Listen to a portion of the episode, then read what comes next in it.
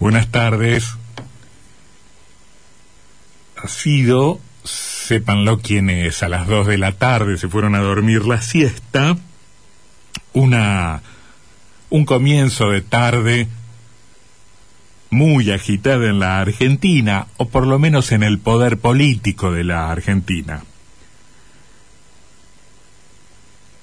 No sabemos muy bien qué pasa, no sabemos muy bien qué está pasando. Advertimos, sí, con los reflejos condicionados adquiridos en otros tiempos, que hay un lío bárbaro en el gobierno nacional, que hay un gran despelote en el gabinete del presidente Alberto Fernández. Sabemos apenas que poco después del mediodía renunció el ministro del Interior, Guado de Pedro, dirigente de la Cámpora, y que de ahí, a partir de ahí, como en una catarata violenta, muy dinámica, se fueron sucediendo muchas otras renuncias, aparecieron otro montón de dimisiones, renunciaron otros miembros del Gabinete Nacional, renunciaron funcionarios de segunda y tercera línea, renunciaron presidentes de agencias gubernamentales. Todo esto en las primeras horas de la tarde de hoy todos los que renunciaron han sido identificados, al menos por los medios de comunicación, como kirchneristas, como dirigentes enrolados orgánicamente o simpatizantes del kirchnerismo. Cuando decimos del kirchnerismo, decimos del ala, del ala más dura de, de, ese grupo, que es un grupo muy importante dentro de la coalición gobernante, grupo liderado, por supuesto, por la vicepresidenta de la República. Esa pertenencia de todos los renunciados al sector kirchnerista, más kirchnerista del gobierno, permitió concluir, se desprende de eso, se intuye, se colige, porque el poder ha enmudecido.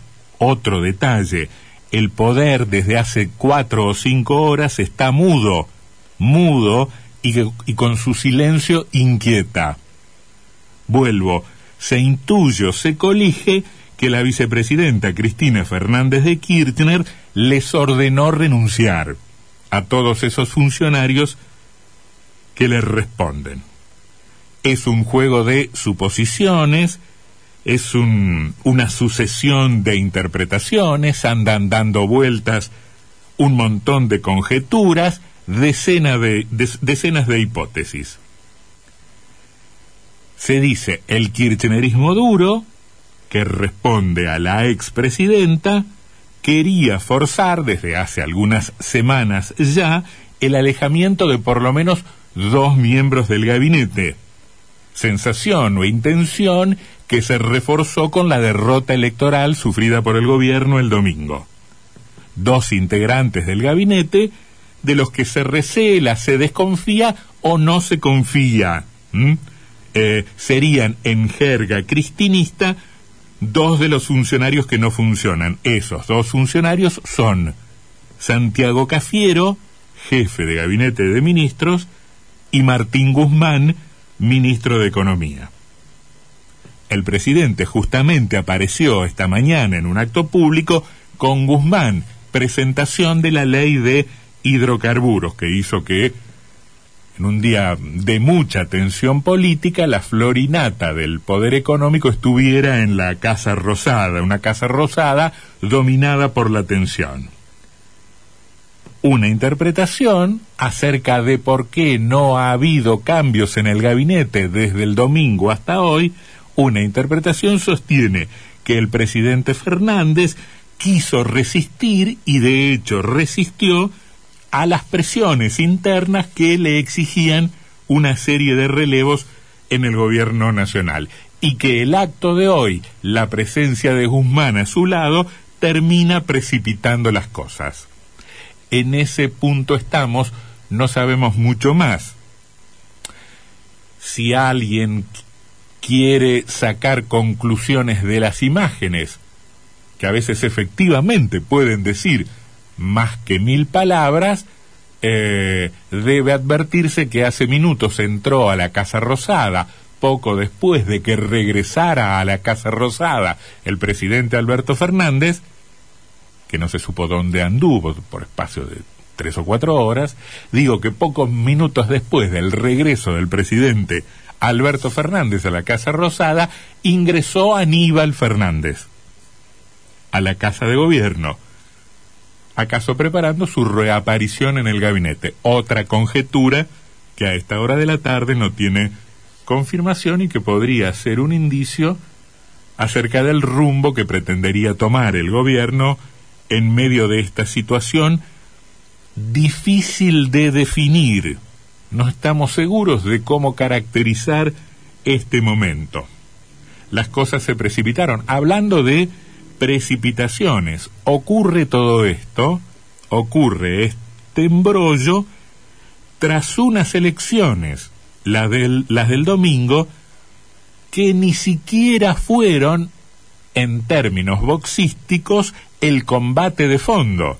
Lo del domingo fueron elecciones primarias, o sea, elecciones de los candidatos de los partidos políticos y que se efectúan de manera simultánea y que por eso mismo y por ser obligatorias se terminan convirtiendo en una suerte de primera vuelta, de elección general, que en realidad no son.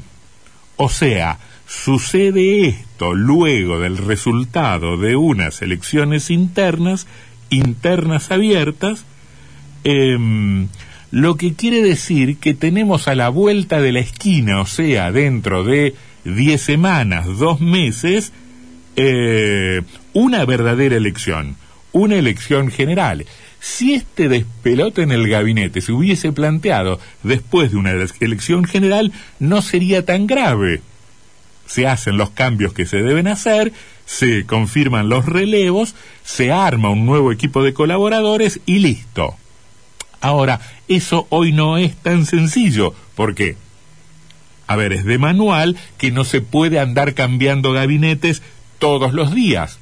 ¿Qué pasa si vas a, vas a las elecciones y dentro de dos meses, como probablemente ocurra, dice la lógica, perdes de nuevo. El oficialismo puede efectivamente volver a perder en las elecciones generales del mes de noviembre. Puede también efectivamente recuperarse, tal vez parcialmente, recuperar algún distrito, acortar diferencias en otro, pero lo más probable es que termine sufriendo una nueva derrota.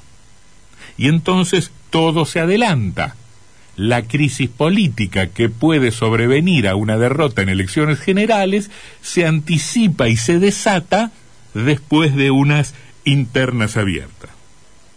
Y acá estamos entonces en esta, digamos, siesta de angustia, de incertidumbre, de dudas, esta suerte de vacío con el poder enmudecido que nos impide saber exactamente qué cosa está pasando. Debo decir, por lo poco que se sabe, que esto solo puede ser leído, por lo menos hasta acá, después, cuando circule más información podremos rectificarnos, solo puede ser leído en los términos de una tensión, casi un enfrentamiento entre el presidente de la República y la vicepresidenta de la República. Todo parece estar viniendo desde ese lugar, con lo que yo para ser absolutamente honesto, debo decir, me he equivocado, jamás pensé que esto iba a ocurrir.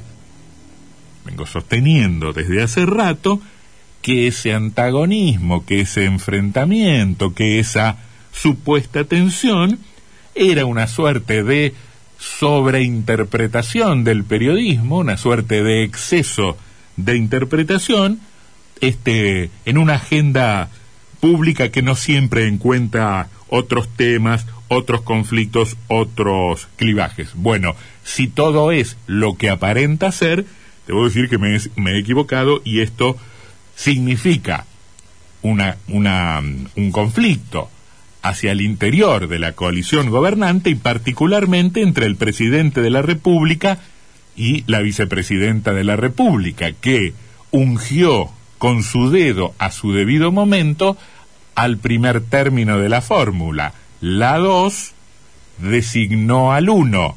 El 1 y la 2 ganaron menos de dos años de ejercicio del poder, parece encontrarlos en un virtual enfrentamiento que ha adquirido un tono ciertamente grave.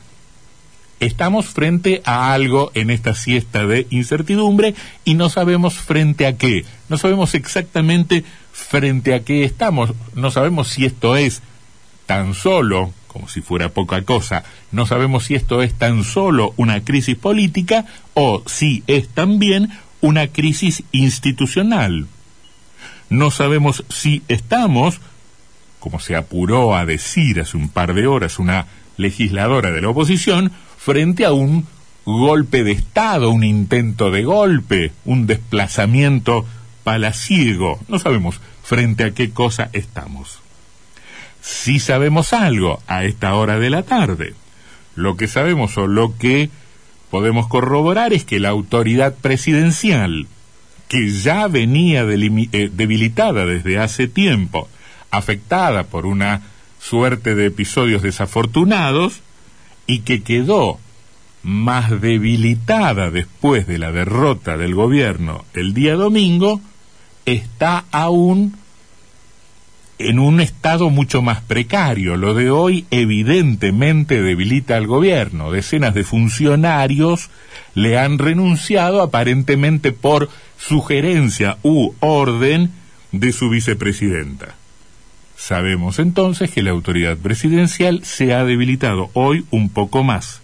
Y sabemos también que nunca es prudente en un país como la Argentina, con su historia de inestabilidad institucional, jugar con estas cosas, tocar estos resortes, accionar estos recursos, sobre todo desde adentro mismo del, del gobierno, desde el mismo aparato del Estado. No parece prudente. Y también podemos permitirnos opinar que el mismo recambio que ahora se intenta forzar, la misma reorientación, la misma reformulación del gabinete, los mismos debates que eventualmente se estaban promoviendo, se podrían haber dado de manera mucho más ordenada, mucho más ordenada, más civilizada, más silenciosa, preservándose el propio gobierno de daños mayores. O sea, haciendo las cosas con un mayor cuidado, con un mayor cuidado de sí mismo y con un mayor cuidado de los intereses generales. Estamos viviendo, ojalá que este clima sea superado muy rápidamente, horas de cierta angustia política en la Argentina. Así que no sabemos muy bien qué es exactamente lo que ocurre. Pero se llame como se llame eso que está ocurriendo, sabemos qué cosa, qué razón, qué actitud la ha desatado. Esa cosa se llama irresponsabilidad.